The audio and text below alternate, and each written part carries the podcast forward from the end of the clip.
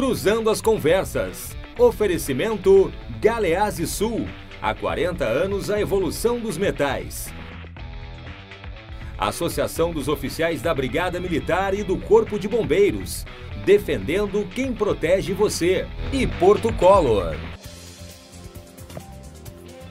Boa noite. Começa aqui na RDC TV mais uma edição do Cruzando as Conversas, o seu programa de análise e debates. Você nos acompanha pelos canais 24 e 524 da Claro Net TV e pelas redes sociais arroba RDCTV Digital, está aparecendo aí na sua tela. Estamos no Instagram, no Facebook, no Twitter e no YouTube. Não deixe de mandar a sua mensagem, de curtir, de compartilhar, participe. A sua, a sua participação, a sua interatividade é sempre muito importante para nós. O nosso programa é um oferecimento da Associação dos Oficiais da Brigada Militar e do Corpo de Bombeiros, defendendo quem protege você. Também de Galeazzi Sul, há 40 anos a evolução dos metais. E também de Porto Color, soluções gráficas a Porto Color, atendendo através do WhatsApp. Tem os serviços da Porto Color na sua casa. Nosso programa de hoje vai falar sobre o novo decreto do Marquesan. Agora o Rio Grande do Sul está assim, toda semana começa com um decreto do Marquesan e com um ciclone. Né? Dá para viver numa situação como essa? Pois bem, nós vamos tentar responder as muitas dúvidas relativas ao conteúdo desse decreto, que é o decreto mais, mais restritivo de todos os decretos, uh, dos muitos decretos uh, assinados pelo prefeito. Uh, e nós temos aqui um time de comentaristas para falar a respeito. Uh, e eu tenho o prazer de receber aqui nos estúdios meu querido amigo Tiago Moisés. Bem-vindo, Tiago. Boa noite, prazer recebê-lo. Boa noite, Macalossi. Boa noite, vereador Mendes Ribeiro, meu amigo. Comandante Nádia também vai se fazer presente aí, já deixo uma boa noite para ela. Uh, é um prazer estar de volta aqui no Cruzando as Conversas. É uma pena que a gente tenha que debater mais uma vez um decreto do prefeito Marquesan uh, um decreto contraditório que prova que ele não tem plano nenhum, não tem gestão nenhuma, ele não sabe o que está acontecendo. Quem também está aqui no estúdio conosco pela primeira vez, o vereador Mendes Ribeiro. Mendes, bem-vindo, boa noite. Boa noite, Macalossi, obrigado pelo convite, um prazer estar estreando nessa bancada. Verdade. E junto do meu ex-companheiro de partido e grande amigo, jovem, brilhante advogado, Tiago Moisés, e com a nossa comandante Nádia, vereadora, colega, que também vai fazer parte desse programa. Uma satisfação estar aqui. Não tão bom falar de um, de, de um decreto tão restritivo para a cidade de Porto Alegre, mas é necessário. Então, prazer, Macalossi. Mendes que já participou do portal RDC, já participou do plantão coronavírus, estava tentando trazer já há algum tempo aqui no programa no Cruzando e felizmente hoje as nossas agendas fecharam e ele conseguiu vir. E quem participa também à distância por teleconferência é a vereadora comandante Nádia. Vereadora, boa noite, prazer recebê-la.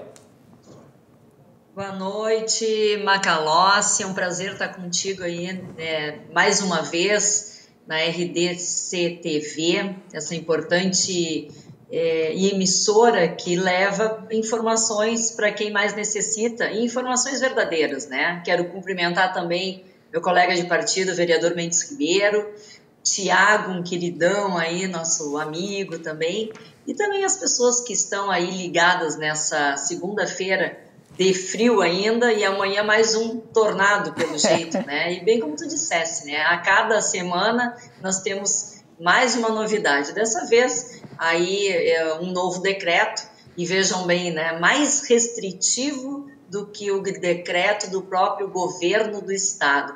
E aí a gente fica aí pensando se isso não é mais terrorismo do que realmente está acontecendo na nossa cidade. Vai ser um belíssimo debate aí. Quero mandar também um abraço para a Associação dos Oficiais da Brigada Militar e os Bombeiros do Rio Grande do Sul. Obrigado. Muito bem. Fica aqui o um abraço para o Tenente Coronel Beck, que preside a ZOF-BM.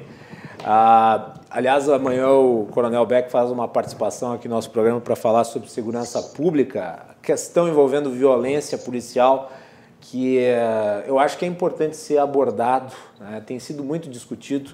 Né? O Coronel Beck participa amanhã para falar um pouco sobre isso aqui para nós. Uh, vamos, antes de ir para a, a, matéria da Melanie sobre o decreto, vamos trazer aqui os gráficos do coronavírus atualizados para o nosso público. Uh, no Brasil, os números uh, da doença, vamos colocar na tela aí, através das nossas informações consolidadas com base no consórcio de veículos de imprensa. Uh, são 1.626.071 casos registrados até hoje, nesse dia 6 de julho de 2020. Vamos aos números aqui. No Rio Grande do Sul, No Rio Grande do Sul são 32.401 casos. E há o mapa das bandeiras. Né? Esse mapa aqui fica mudando a todo instante as cores. São 32.401 casos confirmados, 26.892 recuperados, 759 óbitos e 4.750 casos em acompanhamento. Vocês podem notar ali que uh, após o final de semana várias regiões saíram do vermelho e foram para o laranja. E daí vai, só um apontamento antes de a gente ir para o debate sobre o decreto, eu acho que vai aí uma ideia, vou lançar ela aqui para o governador Eduardo Leite. Já que existe um critério, e foi admitido que existe um critério de análise subjetiva dos dados uh, do Estado do Rio Grande do Sul através do acompanhamento, eu acho que vale o governador pensar na ideia de daqui a pouco se tornar quinzenal a análise das cores das regiões. Por quê? Ah, porque você quer menos controle, Guilherme? Não, eu sempre defendi aqui medidas de isolamento, desde que feitas com inteligência. Tá? Ah, por quê? Porque nós estamos vendo aí que as, as informações do governo estadual não estão sendo lá das mais precisas. E precisa ser subsidiado constantemente pelas regiões para se chegar a um número mais verídico. Né? Isso está acontecendo toda semana. Essa imprecisão vem se repetindo. E todo final de semana é a mesma coisa. Né? As regiões precisam aí consolidar os seus números. Então por que, que não se faz uma consolidação mais efetiva dos números através de um tempo maior para a observância de cada região e daí se submete quinzenalmente? De maneira a você ter uma é, uma maior segurança nas decisões que toma e possibilitar aos agentes econômicos preparo, porque dentro das empresas, contabilmente, é mais fácil você calcular 15 dias do que 7 por vez. É algo que pode ser pensado. Fica aqui a sugestão para o governador Eduardo Leite. Eu sei que tem gente da equipe do governo que acompanha. Se não o governador, eu sei que tem gente da equipe que acompanha o programa Fica a sugestão. É uma ideia construtiva. Se é boa ou ruim, não sei. Mendes, o que, que, tu achas? Acho Dá tu... para levar adiante isso aí ou não? Acho que tu está certo, Macalossi. E se a gente for ver, uh, a gente nunca teve nas mãos de tantas decisões políticas para o nosso futuro. E quanto mais planejamento, quanto mais estudo, quanto mais conhecimento, mais segurança nós vamos dar para a população. Porque a cada 15 dias, a cada semana, como tu disse, né, uh, é uma decisão nova, uh, é uma ciência diferente e os problemas continuam. A gente não consegue uh, superar as dificuldades e os problemas da cidade enfrentada. Eu acho uma temeridade, por exemplo, a Gloss, Porto Alegre ter um decreto mais restritivo que o Estado. Porque o Estado tem mais capacidade de de estudo, de conhecimento, de se apropriar de dados, de um número geral da grande Porto Alegre. Agora, Porto Alegre entra num decreto o mais restritivo desde que nós começamos essa pandemia. Tu vê lá atrás, quando começou, nos fechamos 30 dias. Todo mundo uh, solidário, as pessoas fazendo as suas, as suas partes, com cuidado, as pessoas em casa. E o que, que foi feito? O que, que foi feito? Foi feito, mas muito pouco. Muito pouco para quando a gente chegasse agora no inverno, no pico do inverno, com, com temporais, com frio, com chuva. E a gente, com ciclone. Com ciclone. E a gente uh, uh, fazendo valer o que acontece todos os invernos, as UTIs lotadas. Claro que agora com o surgimento do Covid, ainda mais lotado, mas isso já era previsível. Então a gente se preparou muito pouco para esse momento que nós sabíamos que ia acontecer isso. Vamos fazer o seguinte, antes de a gente continuar e entrar a fundo uh, na questão do uh, decreto do prefeito Marquesan, e eu sempre ressalto que o espaço está garantido para o prefeito aqui no nosso programa, né? é, é importante que o espaço esteja sempre aberto e o convite é público e é notório.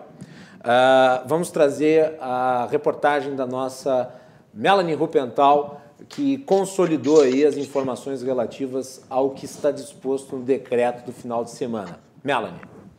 Pois é, novas restrições na capital gaúcha. Isso porque a Prefeitura publicou, na madrugada desta segunda-feira, um decreto que prevê novas limitações de circulação em Porto Alegre.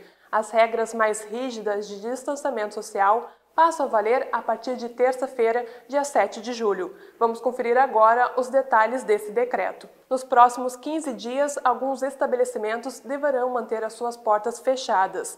Salões de beleza e academias não poderão funcionar, inclusive dentro de shoppings. Já o mercado Bonfim e também o mercado público somente em modo de teleentrega. Além disso, estará proibido o estacionamento na área azul, que compreende a zona central e com um grande movimento da cidade. Quem descumprir poderá receber uma multa de até 195 reais. Parques também serão interditados para o uso, assim como a Orla do Guaíba. A partir de quinta-feira, haverá bloqueio de vale transporte para trabalhadores de estabelecimentos que não estão autorizados a funcionar. Nos super e hipermercados haverá um controle maior de acesso, com lotação máxima de 50% do estabelecimento e do estacionamento, além da indicação de que apenas um membro por família acesse o local. Segundo Nelson Marquesan, prefeito de Porto Alegre, as novas medidas são motivadas pelo avanço da doença na região e o perigo também do colapso do sistema de saúde. Recentemente, o município atingiu a marca de 174 leitos de UTI ocupados por pacientes de Covid-19, o que era o limite estabelecido pelo governo nesta fase. Além disso, as projeções trazidas pelo governo não são positivas e mostram que, se a velocidade de contágio continuar como está, na segunda metade do mês serão 255 internações em leitos de UTI na cidade, Macalossi. Voltamos contigo aí no estúdio. Obrigado, Melanie, por esse belo resumo do decreto. Nós vamos agora analisá-lo com calma e detalhadamente. Vou começar pela comandante Nádia. Comandante, qual que é a tua avaliação? Mais um decreto que sai na madrugada de uh, segunda-feira. Pois é, eu estava fazendo uma retrospectiva na fala do atual prefeito Marquesan, que no dia 1 de abril ele decreta o estado de calamidade aqui em Porto Alegre, dizendo que até o dia 30 de abril estaríamos em isolamento social, tendo em vista o tal do pico que aconteceria em março, que aconteceria na primeira quinzena de abril, depois para segunda quinzena de abril, enfim. Dia 14 de maio, o prefeito diz exatamente assim: Porto Alegre possui leitos suficientes para combater o coronavírus, inclusive sendo referência na, nacional aqui a nossa cidade é, para outros estados e municípios e capitais pela capacidade de atendimento às pessoas que pudessem ser contagiadas. Já agora no dia 6 de 7, né, 6 de julho, é, semana passada, na sexta-feira, a fala do prefeito é: lutamos pela disponibilidade de mais leitos para quem estiver doente. E a gente vê aqui, na verdade, inclusive hoje, Macalossi, o prefeito esteve conosco na Câmara de Vereadores e foi taxativo em dizer, com todas as letras, os leitos das UTIs não estão lotados. Tem uma demanda muito menor do que dos anos passados e como diminuiu a circulação, o vírus não circulou. Ou seja, a gente vê dois pesos e duas medidas.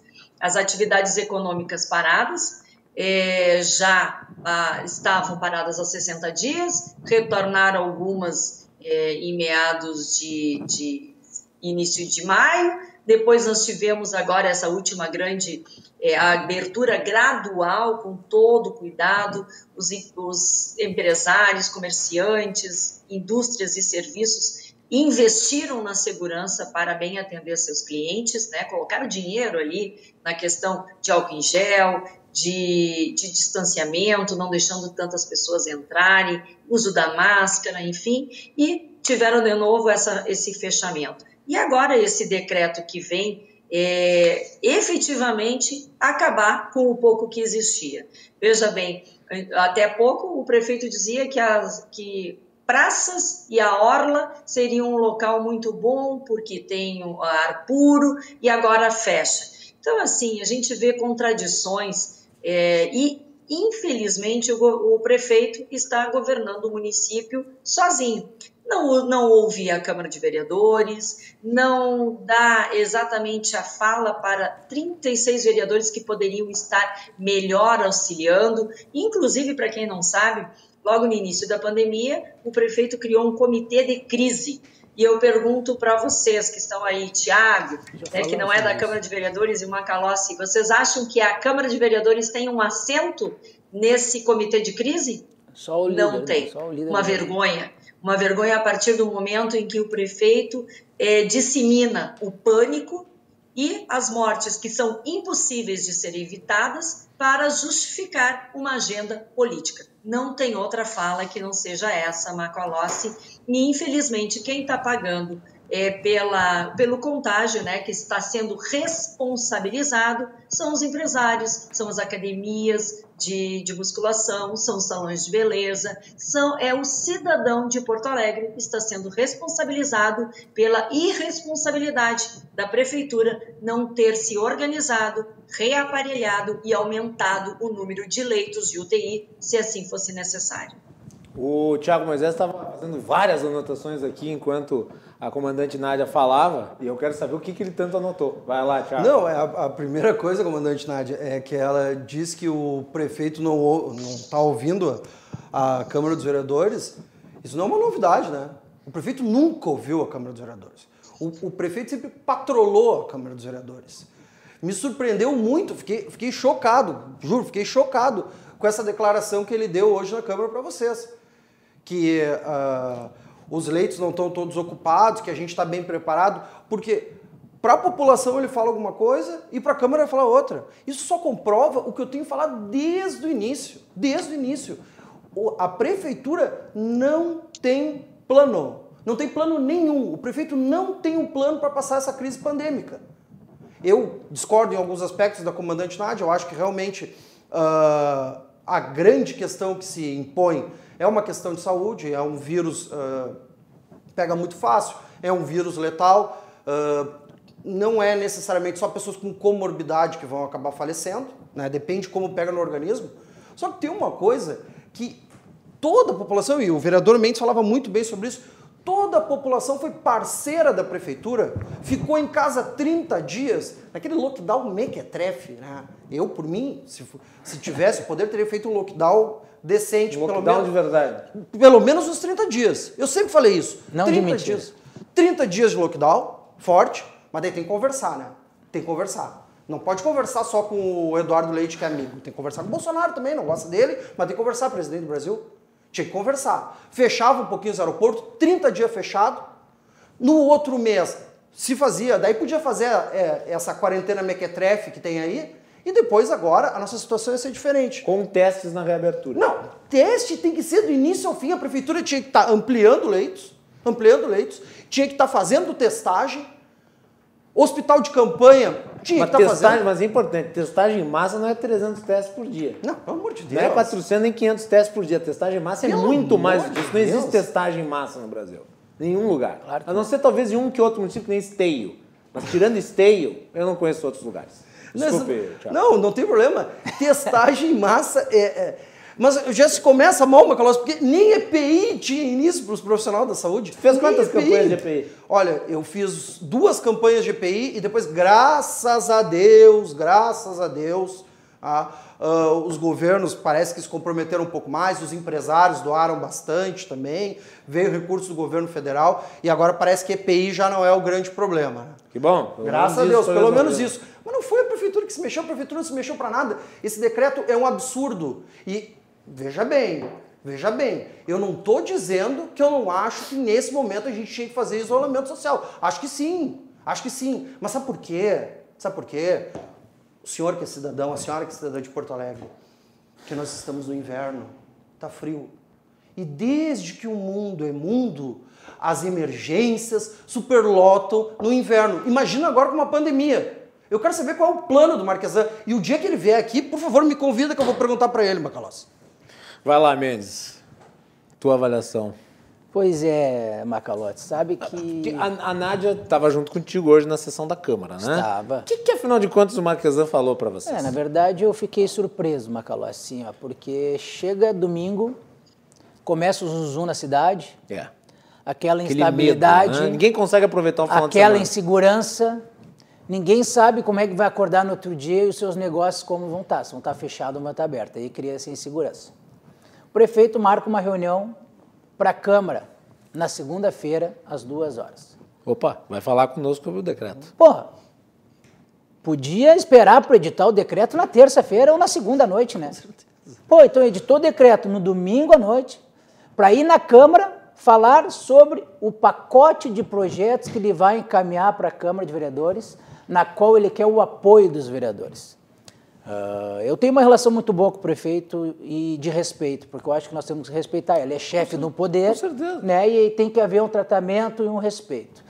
Uh, eu falei para ele, prefeito, me desculpa, eu não consegui nem prestar atenção nos projetos que tu vai caminhar para a Câmara, porque eu estou aqui preocupado com o futuro da cidade, o futuro das pessoas, a, a crise que nós vamos ter daqui para frente, uh, social, econômica de segurança.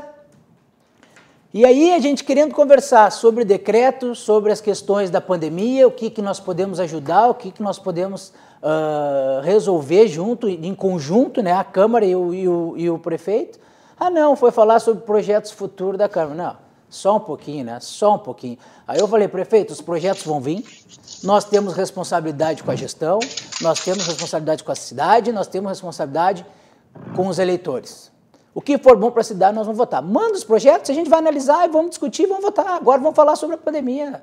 Vamos falar, vamos falar a verdade. Cadê os testes massa da Prefeitura de Porto Alegre? As pessoas vão nos postos de saúde dizendo que teve contato, relação com, com pessoas uh, contaminadas e não ganha o teste. Vai pessoal que trabalha com saúde, dentista, pede para fazer o teste para não expor seus pacientes e diz que não tem teste para fazer. Os testes, as pessoas têm nos postos de saúde, eles estão encaminhando para Conceição para fazer os testes. E os testes que são comprados são caros e são inviáveis. Mas são... sai barato. Hoje só sai teste para quem tem dinheiro. Macalossi, pobre não der testado. Macalossi, e pobre é que morre. O teste em massa hoje sai barato para a população diante de tudo que nós vamos enfrentar. A pandemia, os leitos, as UTIs lotadas, as doenças crônicas que vão surgir, as dificuldades financeiras dos hospitais porque os hospitais vão entrar numa crise também, porque não tem cirurgia eletiva. É verdade. Então nós, estamos, nós vamos viver uma crise sem fim. E nós queremos, e nós queremos ajudar, porque no tempo que a gente pôde uh, escolher entre lazer e obras públicas do emprego das pessoas, nós escolhemos o lazer e nós escolhemos as obras públicas. As obras públicas. Os lazer, os parques lotados, a orla com aglomerações, as obras públicas funcionando a, a milhão e as pessoas proibidas de ganhar o seu sustento eh, e manter as suas atividades econômicas em dia. Então é um problema, é um problema sério que eu me preocupo com o futuro.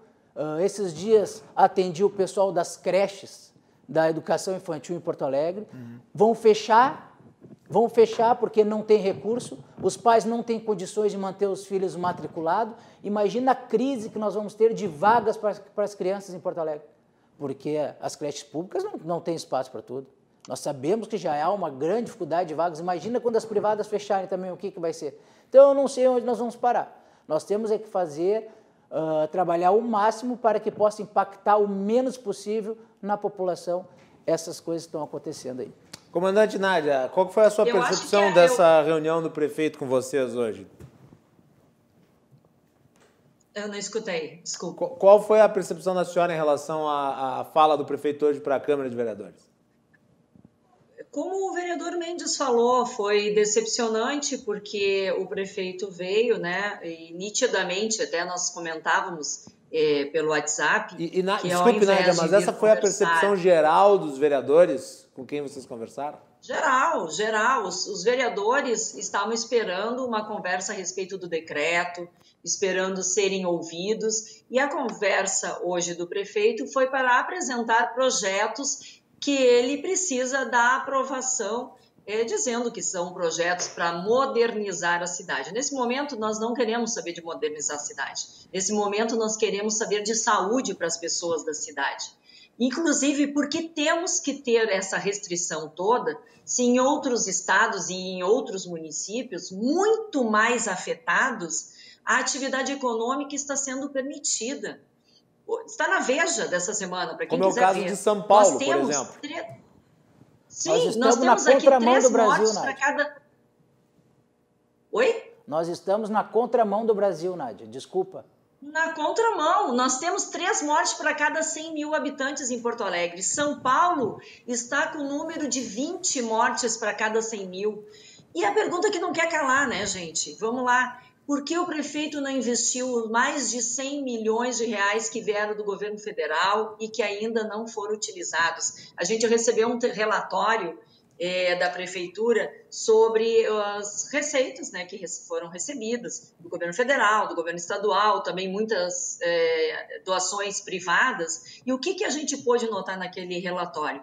Que tem muito pouco empenho e quase nada de liquidação. O que significa isso? Que o dinheiro tem, mas que não foi utilizado efetivamente para o combate do coronavírus. Ainda tem a Câmara de Vereadores que já repassou 10 milhões de reais para serem utilizados no combate, além das emendas propositivas, impositivas, aliás, emendas impositivas que os vereadores fizeram para que fossem realizadas eh, manutenção, reaparelhamento, compra de equipamentos para a saúde. E até agora a gente não viu nada. Hoje o prefeito disse que vai deixar um legado. O legado do prefeito é no Hospital Vila Nova e no Hospital Independência. O Hospital Independência, o legado vai ser deixado pelo grupo, é, pelo Moinhos de Vento, pelo Zafari e pela Gerdau, que fez a aquisição de 60 a 80 leitos ali. Esse é o legado do prefeito, não é do prefeito é do, de uma área privada. E mais do Vila Nova, que teve toda uma reorganização, enfim. O que nós vemos é que a estrutura, as estruturas dos hospitais, e isso eu e o Mendes podemos falar bem, que nós estamos visitando cada hospital, está sendo reorganizada pelos próprios hospitais. Não está entrando nenhum valor do município, apesar, óbvio, do município estar gerenciando a questão da saúde municipal. Assim, ó, é, é, é, triste a gente ver essas falas enquanto as liberdades estão sendo cerceadas aqui em Porto Alegre. É uma verdadeira ditadura, infelizmente. Tiago Moisés.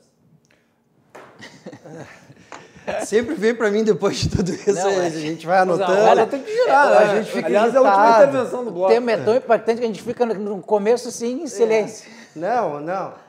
Eu, Eu só só para lançar aqui, já, a Melanie tocou ali no resumo que ela fez, mas vamos lá. Ah, fica vedado o funcionamento de shopping centers, centros comerciais, à exceção de farmácias, estabelecimentos de comércio, serviços, áreas de saúde, blá, blá, blá, blá, blá, a gente já conhece. Né? Ah, e daí vem um dispositivo interessante. Fica determinado o fechamento do mercado público e do mercado bom fim, sendo permitido o funcionamento apenas pelo sistema de teleentrega. Qual que é o critério? Porque, bom, uh, mercado por mercado, os mercados privados têm acesso de público como o mercado público tem acesso de público. Sim. Dá para entender? Não, tem, Macalossi, não dá para entender, tá? Eu estava absorvendo o que a comandante Nádia estava falando Porque é para nós. plenamente possível estabelecer um regulamento para entrar no mercado público. É claro que dá para estabelecer um regulamento para entrar no mercado Enfim, público. é uma claro que questão. dá para estabelecer um regulamento para te entrar numa loja de rua. Claro que dá para estabelecer um critério para te ir no escritório de advocacia. Dá para fazer tudo isso, mas precisa ter planejamento para isso. Outra pergunta. Des- Desculpa, por favor, mas eu claro, quero fazer essas claro. perguntas. Vamos lá. Fica vedado o acesso público a permanências nos parques Moacir Clear, que é o trecho 1 da Uhum. Orla do Guaíba, Sim. Chico Mendes, Germânia, Gabriel Knisch, Os parques de maior movimento. Maurício Tidowski, sobrinho. Parque Harmonia. Tá. Ah, no Parque da Redenção tá tranquilo, ali não pega coronavírus. não, eu só queria saber, porque daí eu vou lá. Ah, É essa um que- parque imune. É, essa O questão- Parque Moinhos de Vento também tá imune? Eu não Eu- sei. é, é- são questões. Aonde mais se transmitiu o coronavírus foi nos parques. Ah, eu vou, vou num chutômetro, foi nos parques e foi Sei. naquela grande rede de supermercado. Foi, foi nesses dois É, lugares. Eu acho que é transporte coletivo e as Também. aglomerações nas. Nas- nos nos, parques. parques. É. Pode ser. Eu acho que faz sentido fechar os parques, mas não adianta fazer, mas não assim, né? Não. eu fecho esse, esse. a única esse coisa que eu não. vou discordar, eu vou discordar daí de todos vocês. A única coisa que eu vou discordar é que eu acho que sim, nesse momento tem que fechar. Não, mas eu sou a favor. Só Esse que eu não tô tem que entendendo fechar. o critério. Não, não tem de repente, critério. um é imune. Esse parque aqui não tem. Esse aqui tá Só tranquilo. que, só que a culpa, e, e eu só quero deixar Mas claro, a gente está fechando agora por culpa do fechar. Marquesan. A gente está fechando agora por culpa do Marquesan. Porque não investiu em saúde, não investiu em saúde, não aumentou os leitos, não aumentou os leitos, teve um plano que, que a gente chama no direito que parece a defesa do Chewbacca, sabe? É uma loucura, assim. Fala, vai para um lado, é a defesa do Chewbacca, a gente diz que tu só confunde o outro lado, mas tu não tá resolvendo porcaria nenhuma. Então a gente ficou três meses nesse- nessa lenga-lenga, nesse cantilena, não se resolveu absolutamente nada, e agora chegou o inverno, o sistema de saúde vai superlotar, e agora, infelizmente, eu acho que sim, tem que fechar. Mas a culpa é dele. Eu quero saber, ele vai levar esse legado também? Porque o legado do que os empresários fizeram, ele está levando. Mas ele vai levar o legado de não ter investido nada em saúde? Acho que não, né, Macalossi? Eu ouvi a. Nádia, eu vi a Nádia chamando ali, Nádia. Olha, ontem, ontem eu estive numa live, né? Eu fiz uma live com o presidente do Simers, Dr. Marcelo Matias, e com o vice-presidente do Cremers, o Dr. Eduardo eh, Trindade. Perfeito. Ambos foram muito claros, e está no Facebook para quem e são quiser duas das escutar, maiores autoridades que- médicas do Rio Grande do Sul. Portanto, falam com conhecimento de causa. Perfeito, Macalossi. Ah, é importante que essa... Perfeito. E eles falaram muito claro. O abre e fecha, abre e fecha, É muito mais só prejudica a todos. Por quê? Se era, é, é, a- é a lógica, né? Se era importante fechar, fechou. Quando abriu, mantém aberto. Só que o que, que aconteceu agora nessa última abertura de 20 dias? Abriu, começou as pessoas circularem é, dentro de shoppings, com todo cuidado, enfim. é, e agora o prefeito faz o quê? Fecha. Ou seja, leva o vírus para onde? Para dentro de casa. Para dentro de casa. Ele vai trancar dentro de casa. claro. Eu gostaria muito, muito de saber é, quais atividades as pessoas que infelizmente acabaram falecendo aqui em Porto Alegre, eu acho que isso falta em Porto Alegre, entender mais a miúde o que está acontecendo com o vírus. Nós não podemos só ter pessoas mas sem morrendo e a gente Nádia, ficar não tem como saber, pessoas. não tem como saber, os instrumentos de conhecimento são mínimos. Mas deveríamos saber, porque Claro, então a gente está trabalhando no empirismo. Não estamos para- trabalhando em cima do científico. Não estamos trabalhando em dados que sejam eficientes. Nós estamos trabalhando com achismo. Chute. E isso está mexendo com a vida de todas as pessoas. Por quê? Em Nova York, o prefeito de Nova York descobriu que dois terços das pe- pessoas contagiadas estavam onde? Dentro de casa. Estavam no lockdown. Ou seja, colocando até em, em- em- questionamento se o isolamento total das- de todas as pessoas era realmente apropriado, porque a gente tem um problema conceitual, Macalossi, de isolar e distanciar. Nós temos que isolar, sim, pessoas com comorbidade, pessoas idosas e em grupo de risco, mas tem que distanciar e deixar ir para trabalhar as pessoas que têm boa saúde, que são jovens. Já dizia ontem o doutor Mar- Marcelo e o doutor Eduardo que as pessoas vão se contagiar e que automaticamente as pessoas com mais saúde, vai, a- a- o contágio vai ser muitas vezes assintomático, a pessoa Não nem vai nem mais. saber. Ela vai estar com a doença e simplesmente vai passar. Então, nós não podemos estar criando um terrorismo nas pessoas. Se a pessoa não morrer agora do coronavírus, vai morrer, sabe de quê? De fome.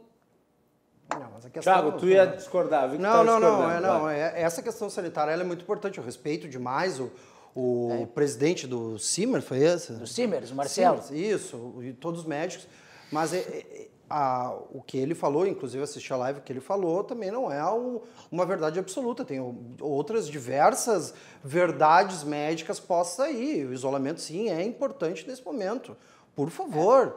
E ficar em casa, o lockdown, era importante, sim. Não, peraí, mas lockdown é uma coisa, nós temos que entender os termos. Porque assim, ó, lockdown não foi praticado no Brasil em lugar Nem nenhum. um segundo. Ah, Quer dizer, Nem um em segundo. alguns lugares até se tentou fazer lockdown e não deu muito Nossa, certo. lockdown com as pessoas Nova andando. York, viu, comandante Nath? Só para fazer algumas, alguns apontamentos na sua fala, que eu concordo em parte na sua fala, só alguns apontamentos. Nova York não chegou a fazer lockdown.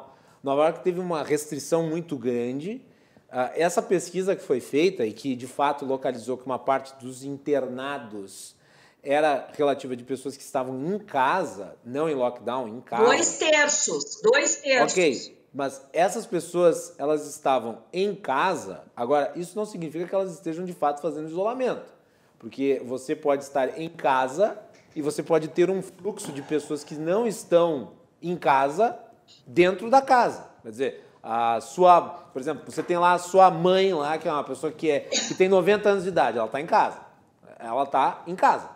Só que tu não necessariamente está apenas em casa. Você está indo trabalhar, você vai, volta. Assim como a sua filha, que é neta dela, vai para a escolinha, volta tal. Então, a origem desses eh, que se contaminaram e que foram, e é detalhe, os que foram internados, tá? Eh, a pesquisa é bem restrita e ela é, ela foi feita em cerca de mil instituições do estado de Nova York, é do estado, não da prefeitura de Nova York, e, e ela foi feita em, três dias. Então ela pega um- um- uma, uma, uma, uma, uma quantidade muito isolada. Ah, Agora, isso não significa que o abre e fecha seja positivo. Só para a parte que eu concordo e a parte que eu discordo. Isso não, eu concordo que a- o abre e fecha ele é negativo. né? Primeiro porque tu não consegue fazer política pública dessa forma. né? Fica quase que numa espécie de dualismo. é, Escancaram uma falta de plano, né? Não, isso, É, agora abre tudo, plano. agora fecha tudo. Mas, Abre tudo, fecha tudo. plano. É uma loucura. Isso mostra insegurança.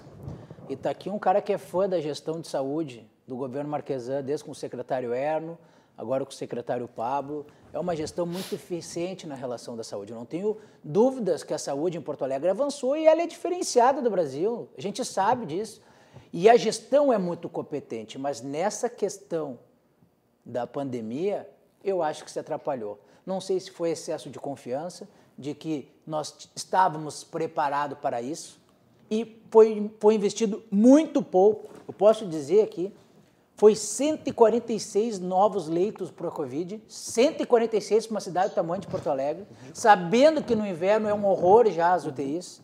151 novos leitos pós-Covid, enquanto aqui do lado Canoas teve hospital de base e investiu 200 leitos no hospital universitário. Então investiu pouco, o Cabronós investiu pouco. E outra coisa, coisa, faltou planejamento, faltou plano. Eu acho que tu não pode fechar, Tiago. Eu respeito a tua opinião. Eu acho que tinha que ter um plano de restrição conforme as atividades e conforme a bandeira do Estado. Claro, não, mas Vai assim, restringindo, faz um plano, faz um Fechou. planejamento, restringe funcionários, Não restringe. existe. Me- Mendes, não tem como tu fechar por seis meses a economia. Isso é impossível. Claro. Tu tem que fechar. Eu concordo com a ideia do Tiago. Eu defendi aqui o primeiro isolamento social, o primeiro fechamento, eu concordei. Tem que fechar mesmo. Tinha lá no início, mais, lá em março. mais, ok, mais. Mas, mas tinha que fechar lá em março. Isso. E daí fazer um planejamento para reabertura, para quando tu abrir, tu não fechar de novo. Mas muitos médicos falavam que a gente ia empurrar o- a pandemia para o inverno. Está acontecendo. Porque faltou plano. Queimaram na, Faltou plano, largada. faltou plano. Luiz. Vai lá, André. Queim... Não, queimaram na largada. Não era o momento de fechar em março. Nós estávamos em pleno verão, era um calorão. Naquele momento, o fechamento foi para quê? Para o gestor se organizar. Porque a ele decisão não foi coletiva. o que precisava para o combate. E não fez. É, É porque a decisão não foi coletiva, Nádia. Mas alguma vez o Marquesan tomou uma decisão bem. coletiva? Vamos ter que ir para o intervalo. Nós já avançamos no tempo do primeiro bloco, porque eu imaginei, né, é, é, com um assunto desses, né, tratando aí sobre tantos elementos relativos a um decreto restritivo como esse. Ainda falta coisa para ser falada aqui. Então, fiquem ligados, porque nós voltamos na sequência aqui com o Cruzando as Conversas na edição de hoje, que recebe o Tiago Moisés, a vereadora Nádia e o vereador Mendes Ribeiro. Já voltamos.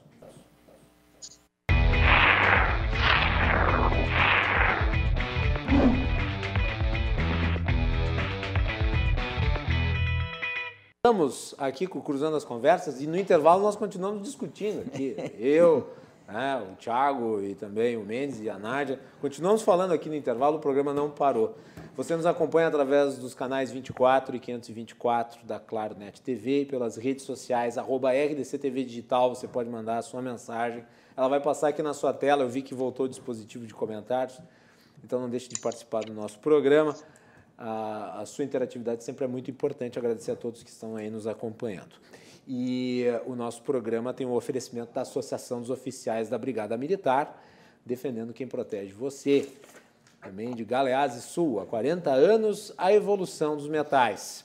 E Porto Color Soluções Gráficas, a Porto Color, atendendo através do WhatsApp, tem os serviços da Porto Color na sua casa.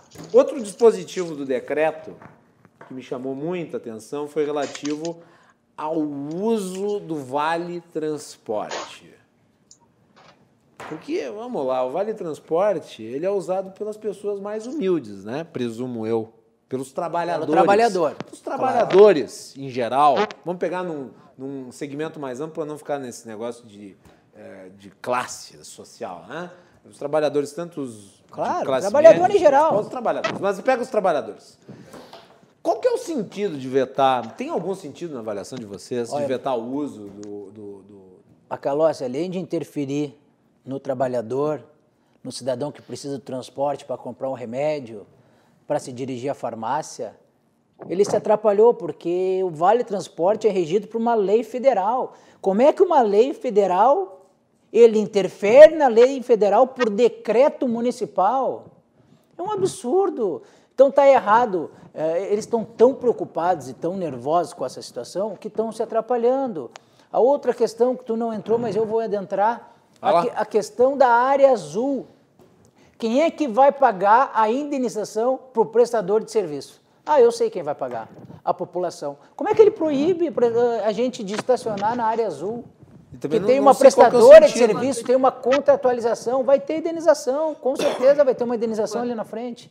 Tchê, eu estou preocupado, eu estou preocupado com a forma que foi feito o decreto, acho que, que ele errou, ele errou, tanto nessa questão do Vale Transporte, na questão da área azul, entre outras áreas aí, e vamos ver o que, que vai ser daqui para frente. Nádia, Não, quanto à área azul, é interessante a gente pensar como é que as pessoas podem ir ao médico, como é que elas vão aos hospitais, aos postos de saúde, como é que ficam, as nas- pessoas na- que são onde tem área cuidadoras. azul, né? Tem que achar um estacionamento Isso, privado perto. Eh, Não, mas como que fica as pessoas que são cuidadoras de outras pessoas, trabalham como empregados domésticos na questão do TRI, na questão das áreas azuis? Que raciocínio é esse que quer menos aglomeração e proíbe os carros particulares de estacionar? Ou seja, é, é uma coisa é, louca, gente. É, e, e é ficção, né, gente? Vamos lá, é ficção achar que na periferia o pessoal vai ficar isolado. Isso é coisa de quem não conhece a realidade das comunidades. Não vão ficar isolados. Não existe lockdown 100%, nem com toque de recolher. Isso é falácia. Então, nós temos sim que pensar que provavelmente a administração do executivo está perdida, não está fazendo rastreamento, não tem um plano de contingência, e isso é que nós esperamos que o gestor faça a administração. É, fazer a administração quando está tudo bem, né? Céu azul, de brigadeiro, é fácil. Agora, vamos ver o gestor no meio de uma pandemia, quando a primeira coisa que acaba, infelizmente, é a racionalidade. E isso nós não podemos deixar acontecer. Vale transporte e direito trabalhista, né? É, direito trabalhista. Tua né? área, vai lá. cara. Não, é lei federal, o vereador Mendes falou muito bem, o Marquesano não tem nem poder para se miscuir né, numa lei federal, é, é beira... Não cabe um chacota. decreto legislativo, senhores vereadores? Nesse ponto, pode ser que caia, porque ele extrapola os poderes dele, né? E o decreto legislativo é isso, quando ele exacerba o poder dele, o decreto legislativo Com cabe. certeza, com certeza Ah, cabe, com certeza cabe. Outra coisa também que a gente, que a Nádia pontuou ah, em questão da área azul, mas eu, eu- eu vou botar no VT também do, do próprio trabalhador. Ah, tudo bem, ele está fazendo isso para o trabalhador não, não circular, no trabalho. Tudo bem, tá, e se o trabalhador precisar ir no hospital e precisar do VT, como é que ele fica? Não pode? Não pode? Não, não, vai morrer em casa. Pode estar estiver vinculado ao trabalho. Só é trabalho essencial. Vinculado é Entende? trabalho essencial. Então, assim, ó, tu tá prejudicando e não vamos ser hipócrita aqui. Tem E muito daí tu tá- trabalhador e daí que tá usa- obrigando, porque assim, ó, ele vai poder usar, só que ele vai ter que pagar a passagem. Seja, Pagar tu tá dinheiro. tirando, Mas como? tu vai ter Porque que tirar dinheiro- horários Não, que não, não vai dar pode. pra pagar em dinheiro. Não, o dinheiro sempre Tem pode. dinheiro Não, que é, não hoje pode. ele Dinheiro disse não que ia pode. mudar e não ia Não, pagar em dinheiro. Não pode. Oi? É, ele tem um horário, Mendes, que ele restringe, Viu? que não pode ser pago em dinheiro. Ele tá, tá Ele discriminado. restringiu Isso nessa é horror. madrugada o pagamento aí, em dinheiro. Ele restringiu nessa madrugada. O comandante Nádia acabou de confirmar isso Tudo aí. bem, eu, eu, eu Me peguei parece aqui que sobre das isso. 9 da manhã às 16 horas não pode pagar. Me parece que esse horário, É, das e 9 às aí, 16 então- não Bom, pode então eu pagar não me, passe- não, eu me passei nesse ponto, porque eu tenho aqui é que Tá, não então- há vedação para pagamento em dinheiro. Não mudou, daí das 9 às Vou 16 achar. ficou esse horário. Ah, então tá. das 9 Então tá. às 16, o senhor trabalhador que não está trabalhando, o senhor não pode ter nenhum problema de saúde das 9 às 16. Ah, então tá, então porque tá. o senhor não vai conseguir ir pro hospital, porque o seu cartão não vai estar funcionando, seu cartão tri. Porque o senhor Marquesan cancelou. Olha que lindo! E dinheiro não, dinheiro eles não vão aceitar também. E eu, compreendo que o Mendes não tem apego Não, à é porque é uma- alteração, uma porque assim loucura. muda tanto. Daqui a pouco eu acho que a Mas- prefeitura tem que lançar um aplicativo Tá, mas- online que da pessoa recebe a notificação da alteração é do tão decreto. louco que a gente tem que ficar se comprometendo. Eu também quero informar que nos entornos dos, dos hospitais e postos de saúde, o estacionamento da área azul é possível. É, olha, olha como é Ah, confuso. cuidadoso. olha como Viu, é Nádia? confuso. Que horror. Não, é um horror, é um horror, gente. É, para não, para as pessoas ficarem mesmo bem perdidas. Né? É? Tudo bem. É. A, a Melanie Rupental fez uma matéria sobre uma polêmica recente envolvendo o deputado Tiago Duarte, é, porque o Tiago Duarte fez uma denúncia relativa a um dos hospitais aí que teria uma quantidade muito grande de vagas e o prefeito Marquesan respondeu através das redes sociais. Melanie, a matéria. Nesse momento delicado de pandemia, cada instrumento de combate à doença e também de proteção à vida é importante. Nesse cenário, o Hospital Parque Belém foi apontado como uma possibilidade de tratamento para pacientes acometidos pelo novo coronavírus.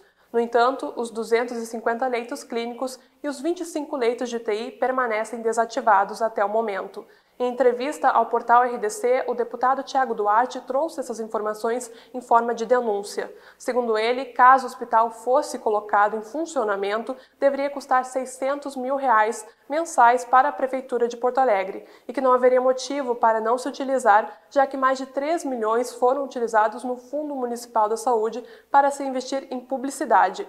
O prefeito de Porto Alegre, Nelson Marquesan, relatou que a cidade possui um plano de contingência para o aumento de leitos de UTI, para que isso fosse disponibilizado para pacientes de coronavírus, mas alerta que há um limite na estrutura. Segundo Marquesan, o governo municipal tem feito diariamente o aumento da disponibilização de leitos conforme a necessidade, começando por hospitais federais, o Clínicas e o Conceição. Depois disso, buscou hospitais privados que têm equipamentos públicos, pontuando que é o caso do Hospital Parque Belém.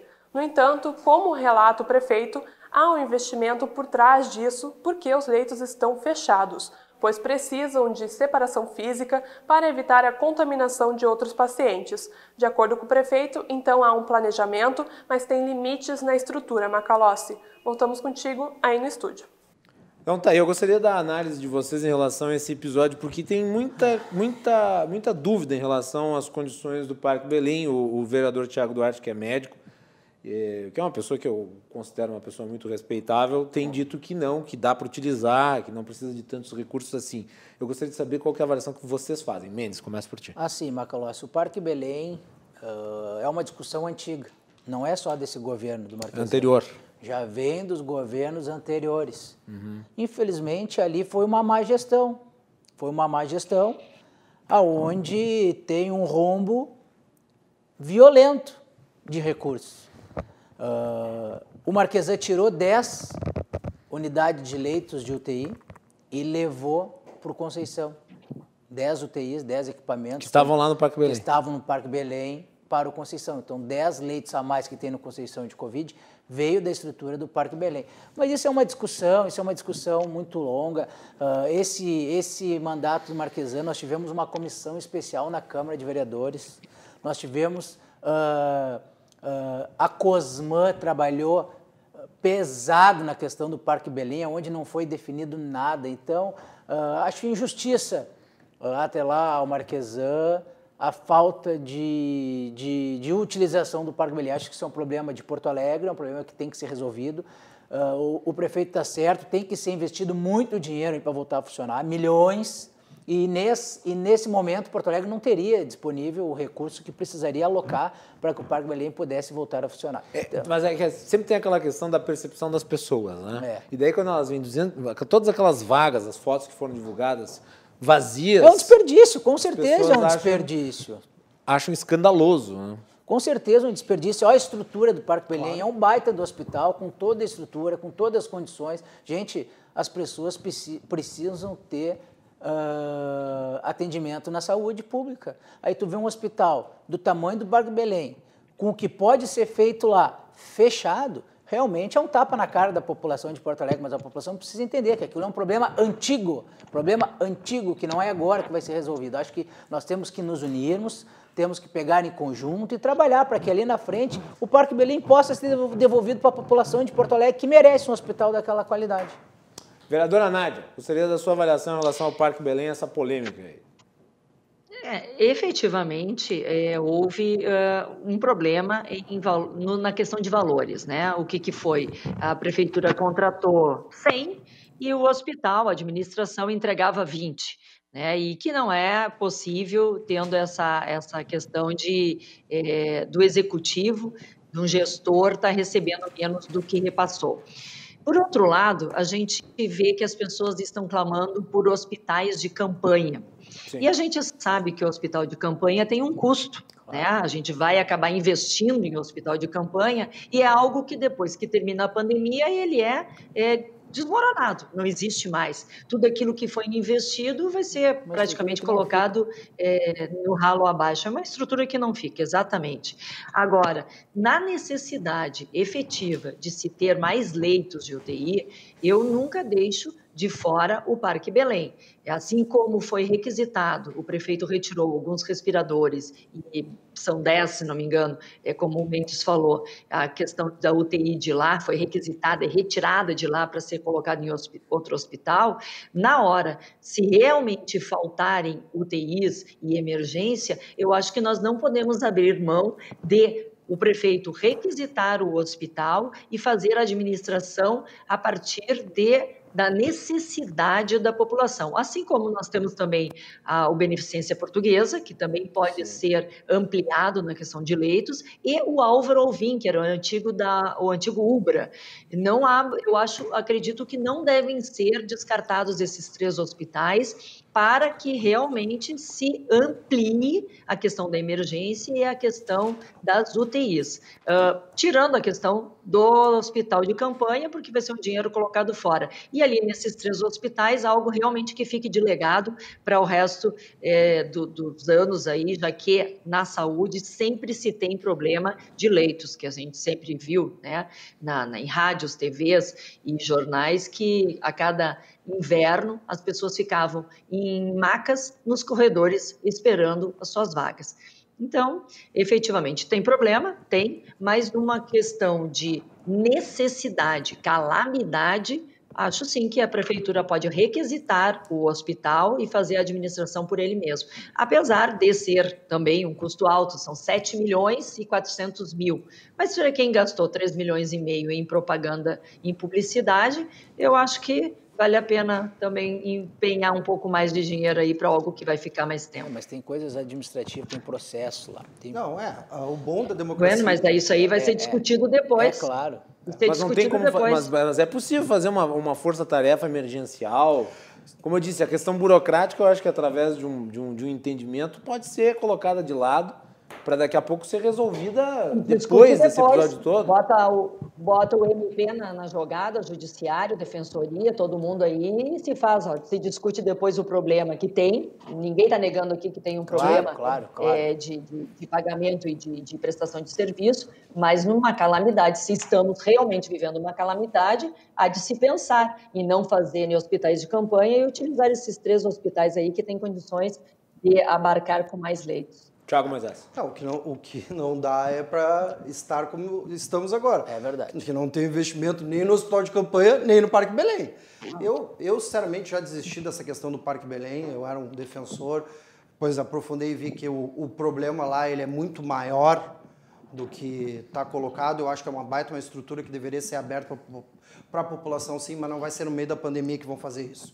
Já desisti dessa, dessa luta, essa, não vou encampar essa luta. Mas acho, então, e aí vou discordar da comandante Nádia, vereadora comandante Nádia, uh, acho que... Tu está discordando muito de mim, Thiago, mas é, faz, faz parte da democracia, comandante. A gente, tá ótimo, e outras tá coisas ótimo. a gente Brincando concorda contigo. bastante. Outras coisas a gente concorda Ai, muito. bom, Faz parte do debate democrático a gente discordar. Mas eu acho que assim, ó, nesse momento, nesse momento que o prefeito não teve plano nenhum de março até agora, o mais rápido para ele fazer seria um hospital de campanha. Sim, é uma estrutura que vai acabar sendo utilizada só para salvar vidas. Mas será que é só para salvar vidas vem cá, mesmo? será que não dá para pegar eh, essas vagas que tem, eh, essa, essa estrutura que tem lá no Parque Belém e utilizar no hospital de campanha? É, não, é, Sei, é- é- é- essa questão é, Eu sou um leigo, eu não sei, eu tô perguntando.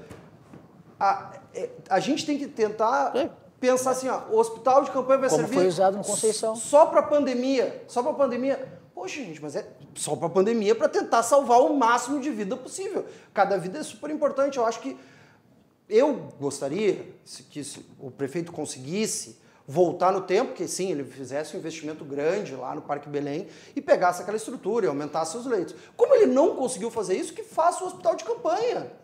Que faça o hospital de campanha. Tem o Agora, Beneficência Portuguesa e. Álvaro Alvim, Thiago. Oi? Tem mais dois hospitais que podem ser usados. Beneficência Portuguesa e Álvaro Alvim. Mas o Beneficência Estão ali, Portuguesa tá também tem, tem problemas parecidos. Tem problemas parecidos, não tão não graves é tão como o Parque grave ali. Belém. Mas É. ele É. também Aqui, tem ó. uma dívida milionária. O Hospital Parque Belém, em 12 de maio de 2016, a Secretaria Municipal de Saúde interditou o Hospital Parque Belém por encontrar irregularidades no atendimento de pacientes. Além disso, existia um Inclusive na processo do. Ministério Público solicitando o fechamento da instituição por crime ambiental, problemas com a vigilância sanitária e falta de prestação de contas do SUS.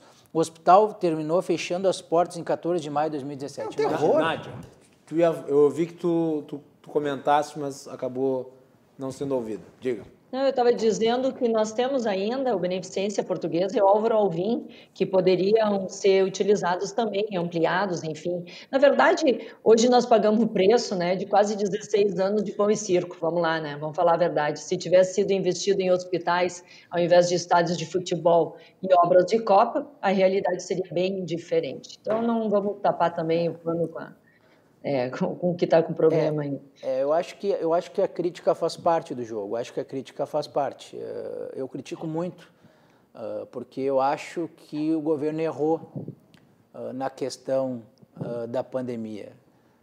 Mas nós temos uma Secretaria de Saúde. Temos. e um secretário que é muito E um razoável, é o secretário que, Pablo. E um secretário que é competente. Tchê, então eu tenho, eu tenho as minhas restrições tchê, de criticar porque não está usando a estrutura. Se não está usando, é porque não pode. Tchê, não, não é possível que as pessoas estejam precisando do atendimento da saúde, que as pessoas precisam de, de leitos de UTI, que as pessoas precisem de respiradores. E tá os hospitais lá, não está usando porque não, pode, porque não, quer. Não é por má, É má claro. vontade, é claro que não é. Claro, que então não é. nós sabemos que, que o poder público tem a sua. é engessado em algumas Uhum. questões, né? Às vezes a gente quer e não consegue. Então, eu, tenho, eu não gosto muito de bater nessa questão do Parque Belém, o, o Beneficência Português. Se não está sendo usado, é porque não, não, porque não porque tem não condições, não tem condições de dar para a população. Perfeito. Precisa, Infelizmente. E não dá para botar o hospital de campanha nesse momento? Ah, né? Claro. Nós não estamos conseguindo esses dois. Vamos resolver o problema. Hospital de campanha. Não é a melhor solução, mas é melhor do que a gente está tendo agora. É, até porque eu acho que. Mas é que ter- É que daqui a pouco não está precisando, gente, também. Se não Tá. estão fazendo é porque não está precisando, não tem necessidade. Hoje não estão lotadas UTIs por conta da Covid. Pelo menos é o que diz a prefeitura. Ah, mas estão Não, lotadas. e, sim. e as, os hospitais lá que nós estamos visitando também. Não pela Covid. Pera, pera, pera, só deixa a Nádia falar, senão fica, então, fica, fica estranho. Mas Nádia, não é mas pela isso é o que diz a Covid, prefeitura, né? É. Só, que é isso que não faz sentido, porque a prefeitura argumenta que ah, não está lotado e ao mesmo tempo ela diz que está havendo uma superlotação. Não sei. Macalossi, eu e a Nádia. É uma tive- pergunta. Eu, eu e a Nádia, eu e a. Nádia tivemos no Hospital Independência essa semana. O Hospital Independência não tem leitos de UTI do Covid. Só tem o pós lá que foi feito pela iniciativa privada. Tia, não tem UTI de, de Covid, mas está lotada a UTI do Independência. Porque é um hospital de trauma. É um hospital de trauma, as pessoas, a, a vida segue, as pessoas têm o seu dia a dia, o seu cotidiano. É um hospital de, de, de, de Nem só de Covid vive a Nem saúde. só de Covid vive a saúde. Nem só de Covid. Então é isso que eu falo. Acho que faltou estrutura, acho que confiou demais na estrutura de Porto Alegre, ah, confiou demais. Nós temos leito sim para atender a cidade de Porto Alegre e a grande Porto Alegre e a cidade do interior, mas infelizmente uma pandemia como esta que se agravou junto com o inverno, vai faltar leito. A gente se preparou mal para isso. A nossa telespectadora Clarice Regiane mandou uma mensagem que eu li assim por cima, passando ali na tela, ah, aqui do nosso retorno, e ela tocou novamente nessa questão do investimento em publicidade e uma parte desse investimento vindo ah, da verba que seria da saúde, aparentemente. Eu gostaria da avaliação de vocês rapidamente sobre isso. Vereadora Nádia. Olha, é do Fundo da Saúde, né? Do É, Fundo, Fundo da Municipal da Saúde. É. Inclusive, hoje o prefeito falou que é, faz 20 anos que as verbas do Fundo Municipal da Saúde são usadas em propaganda. Ah, mas E isso quer dizer que dá para ficar fazendo isso para sempre. É, mas faz Por que, 20 que todo mundo tinha que entra no poder fica dizendo, não, mas isso sempre aconteceu? As pessoas são eleitas É, para mudar as coisas e permanecem tudo igual. Vai. É para justificar o injustificável, né? Justificar o injustificável. Ah, mas também fazia 20, há 20 anos atrás não tinha pandemia, né? Eu acho que hoje. A última foi em precisamos muito 1917. E, e o que mais nós precisamos hoje, ao invés de publicidade, né, eh, respeitando todo aí a, a- quem faz publicidade, as agências, né, enfim, mas nesse momento que nós precisamos é dinheiro investido em aparelhos, em respiradores, em remédios que estão faltando, que vocês devem ter visto, e seria bom a gente perguntar quem era o responsável por não deixar os remédios faltarem. Era o Estado? Era o município? Alguém, o gestor, não se planejou corretamente para a guerra da pandemia.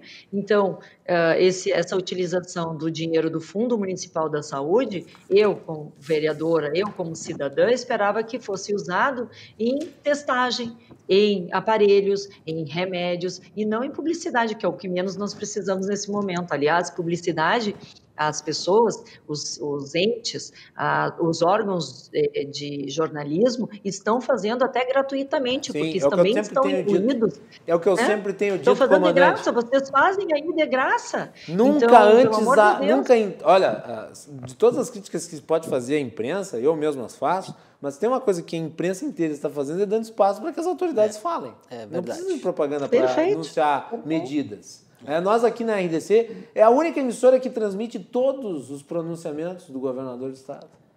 É. Então, é- isso não é publicidade, isso não é audiência, isso não é, não é informação para o público. Então, para que você vai pagar uma campanha publicitária? Né? Eu acho assim, ó, eu, eu sou contra esse negócio de demonizar propaganda estatal quando é necessária, quando institucional é importante. Existem momentos em que é necessário, sim, fazer institucional é importante. Né? Agora não precisa, agora o que precisa é de recursos para a área dramática que é da saúde. Ah, Mendes, rapidamente aí para. Eu quero fazer primeiro, primeiro um cumprimento público à vereadora comandante Nádia. Ela tem sido muito combativa nessa questão da pandemia.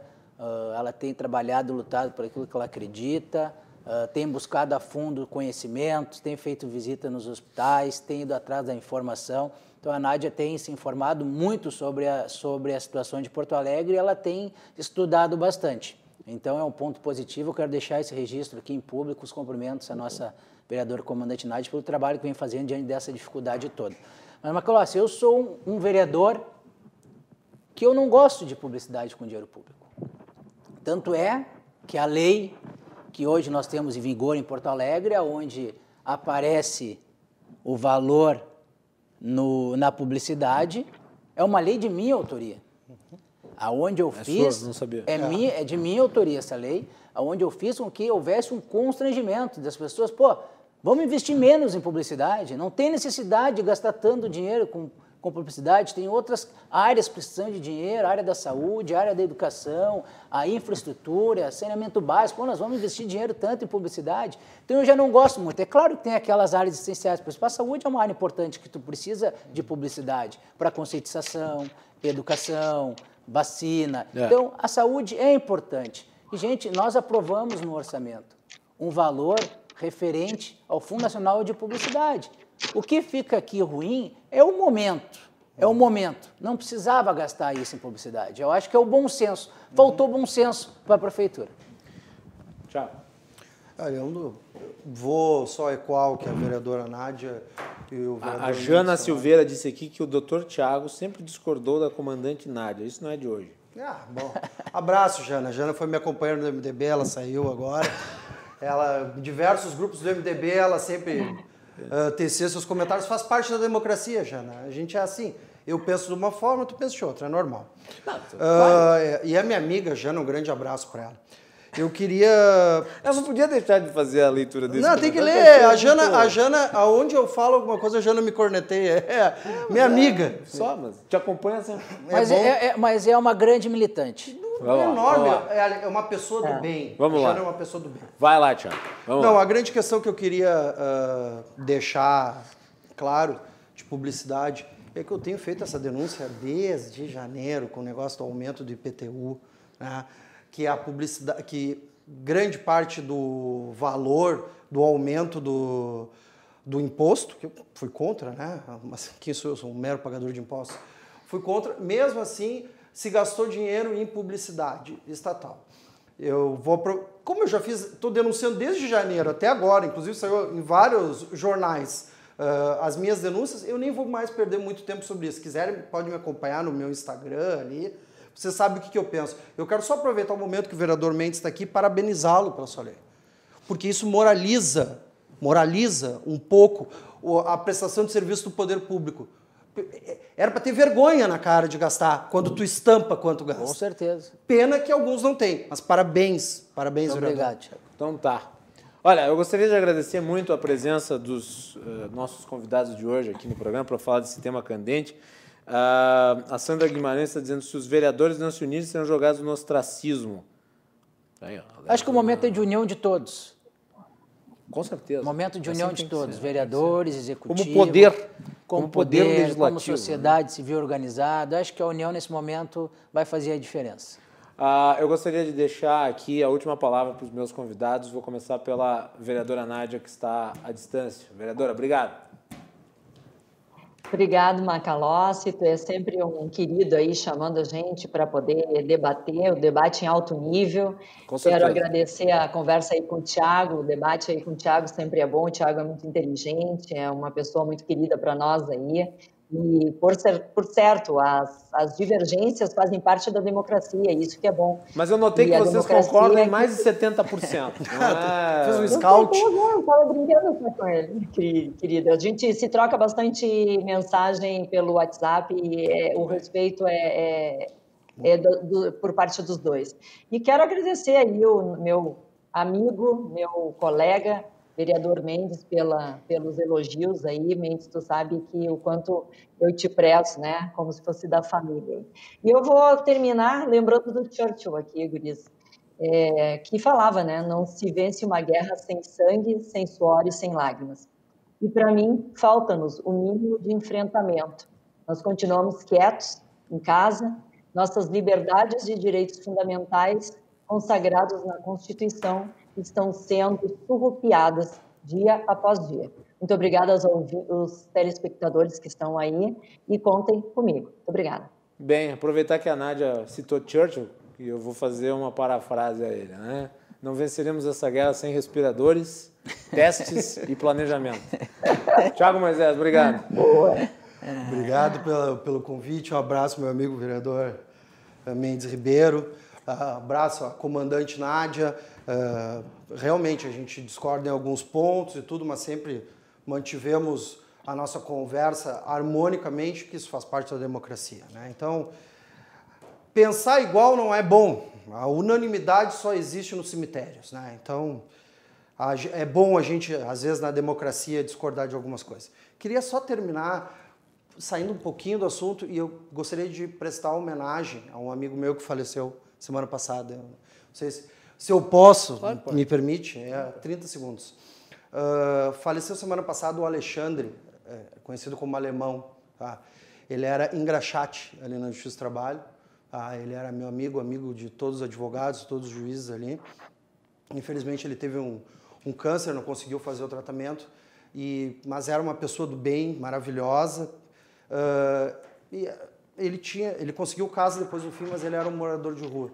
E também, tu veja bem, né? Faleceu o cara na semana passada e foi no mesmo momento que a Bia Dória me dá aquela declaração infeliz, é. o qual eu quero declarar minha repulsa, tá? Uh, de dizer que não se deve dar comida, não se deve dar agasalho para os moradores de rua.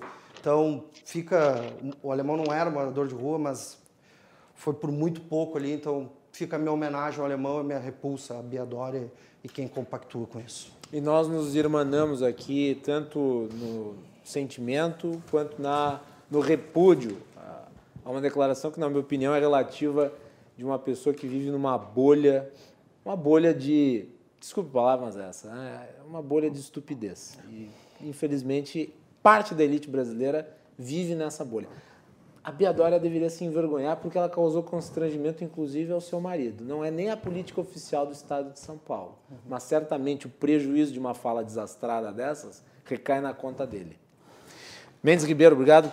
Volte outras vezes. Obrigado, Macalós, pelo convite. Obrigado, Tiago, por fazer a parceria aqui na bancada, a vereadora comandante Nádia. E que bom que o nosso objetivo é o mesmo: é ver o bem da cidade, o bem da população, o bem das pessoas e a gente superar essa crise como um todo. Uh, mas que a gente tenha muita luz, muito equilíbrio e muita, e muita sabedoria nas nossas decisões políticas, porque mais do que nunca elas vão ser importantes e fundamentais para que a gente tenha um futuro uh, mais próspero e que a gente consiga de fato vencer essa pandemia e, e, e conseguir voltar à naturalidade, à normalidade, as pessoas uh, tendo seus direitos de ganhar o seu ganha-pão, de poder trabalhar, de poder o seu sustento, de, de gerar emprego e gerar renda na cidade, que é isso que a gente quer. E saúde, né? Claro que num momento como esse, saúde a todos, saúde e paz a todo mundo. Muito obrigado, Macalossi. Muito bem, nós voltamos para o último bloco do programa na sequência com João Carlos Silva, direto Brasília. Vamos falar sobre a, o, tá uma coisa extraordinária, né? Os ministros da educação eles vão se somando e vão, vão se descartando com uma velocidade impressionante. E também esse negócio aí de que aparentemente o presidente Jair Bolsonaro contraiu o coronavírus. Então fiquem ligados, nós já retornamos aqui na RDC TV com o último bloco do Cruzando as Conversas.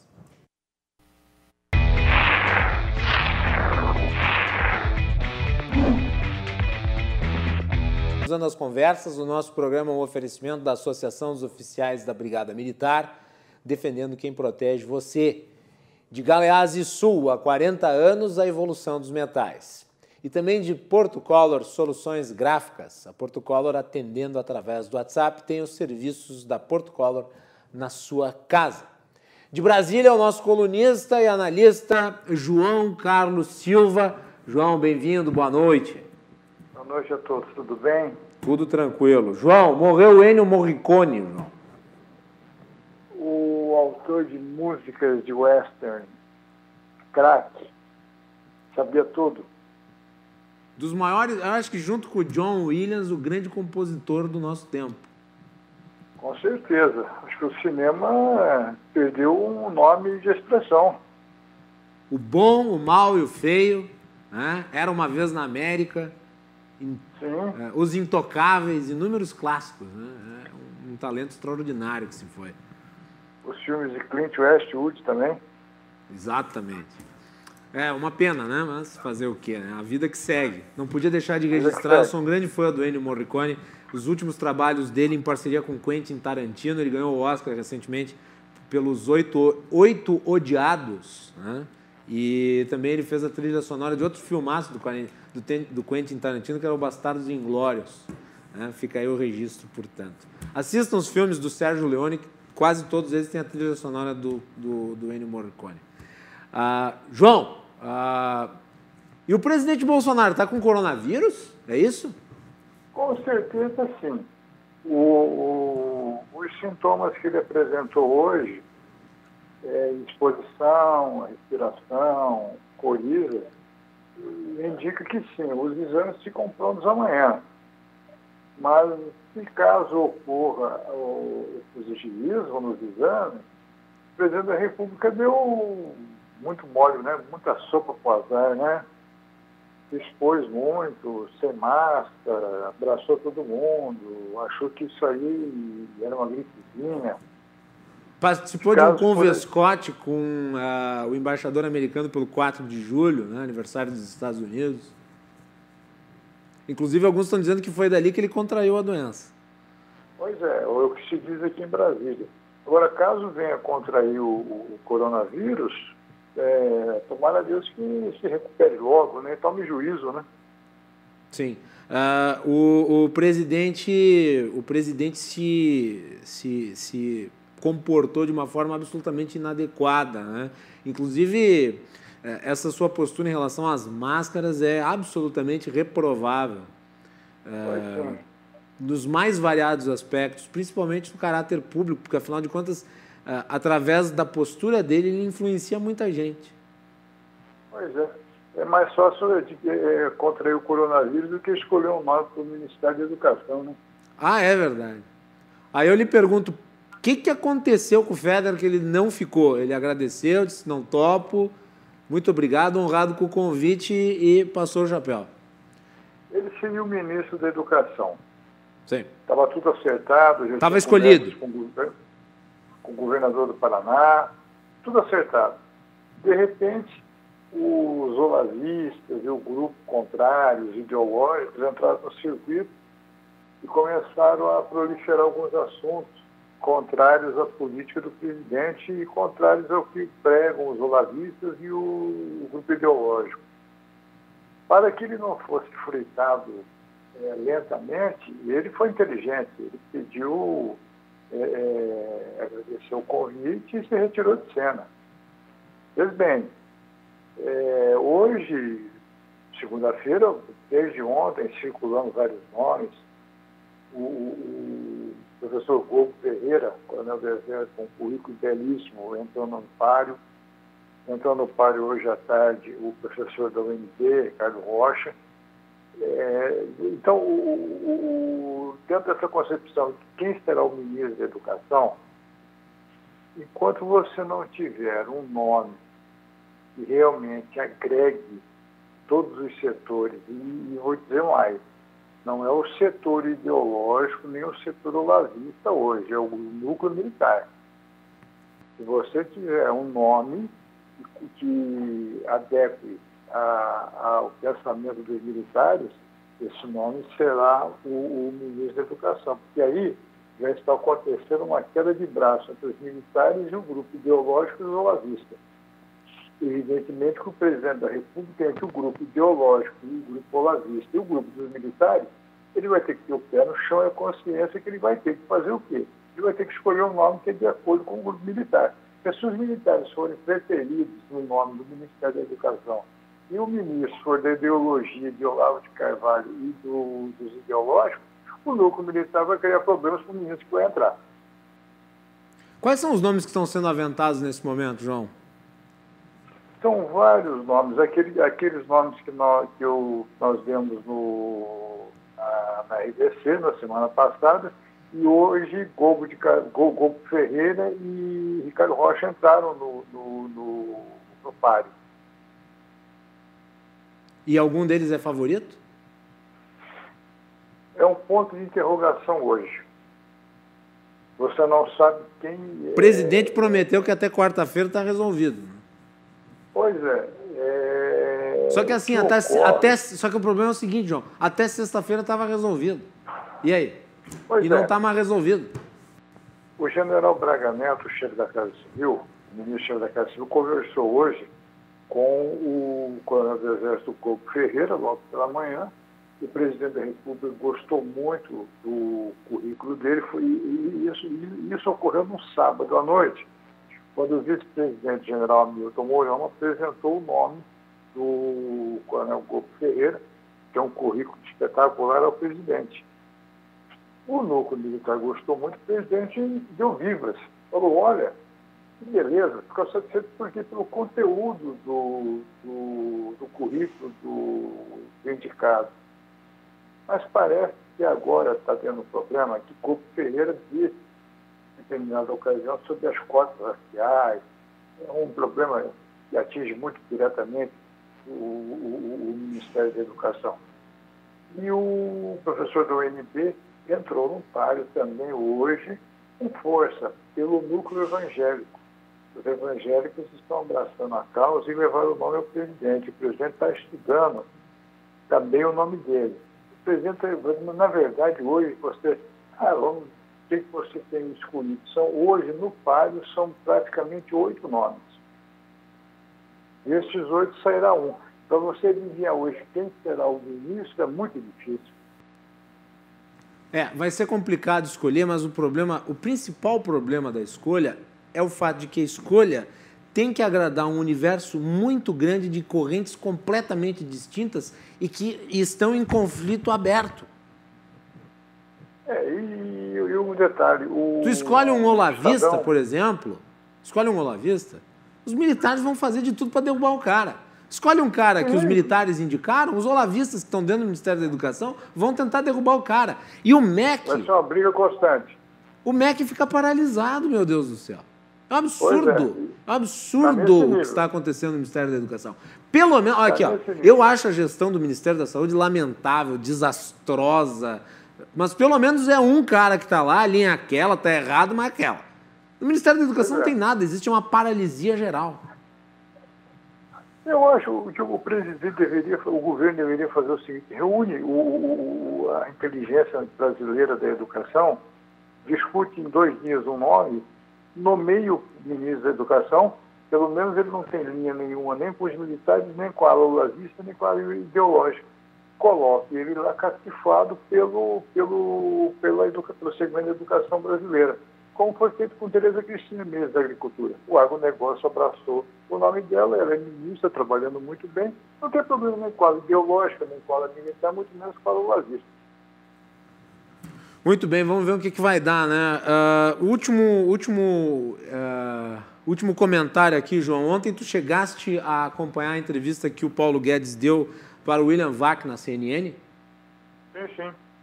Não achou um pouco desastrada essa entrevista? E eu não gostei nem um pouco do que eu ouvi, aquela conversa sobre o plano real, achei meio ressentimento. Uh, a promessa sobre as privatizações me pareceu uh, ouro de tolo. Qual que foi a tua avaliação? O ministro Paulo Guedes faz a linha Chicago. O grupo de Chicago que ideologicamente pontua as questões do ministro Paulo Guedes. Claro, ele é o ministro mais forte do governo Bolsonaro, ele dita as regras, ele coloca em jogo, em prática, as suas opiniões, muito das, muitas das vezes divergentes do que o, o que pensa a opinião pública. Agora, ele já teve embates com o presidente, com o grupo militar, já teve embates com alguns ministros, ele já ficou em posição desconfortável a ponto até de sugerir a sua demissão, voltou em cena forte, conseguiu se estabilizar. Agora, o, o, o núcleo dos bancos brasileiros concorda com a política é, é, empregada por ele na economia.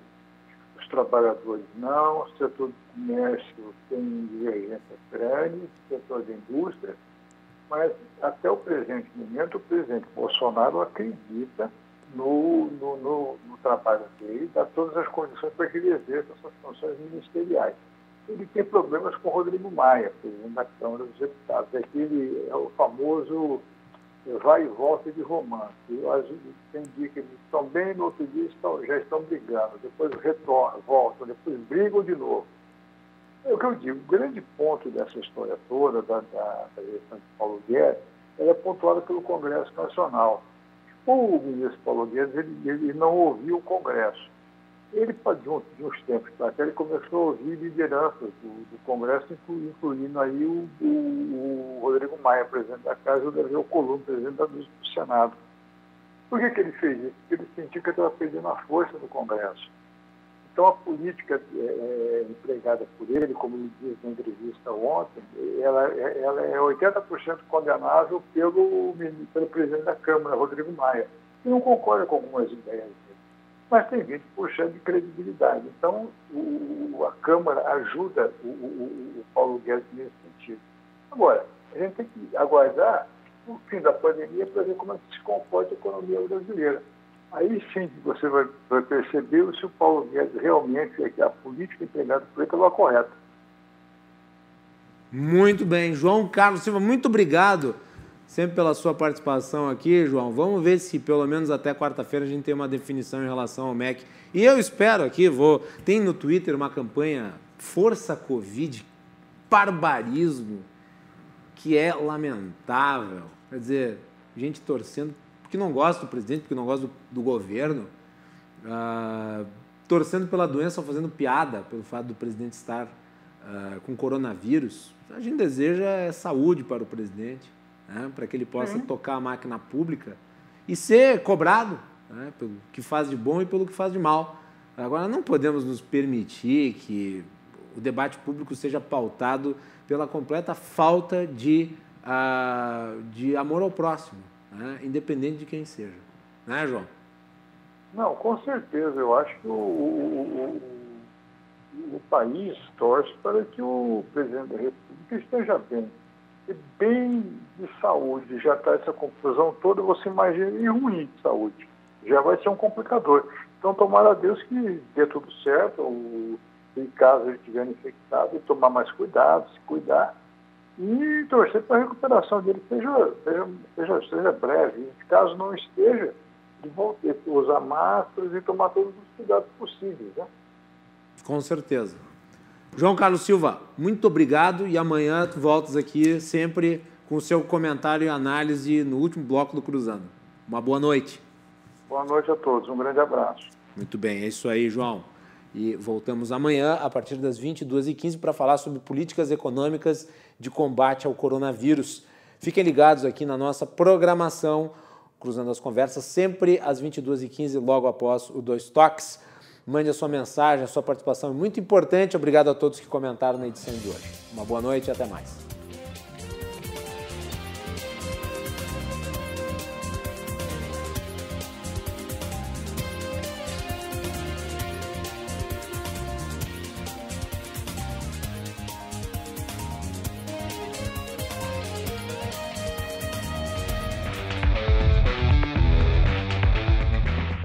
Cruzando as Conversas. Oferecimento Galeazzi Sul. Há 40 anos a evolução dos metais. Associação dos Oficiais da Brigada Militar e do Corpo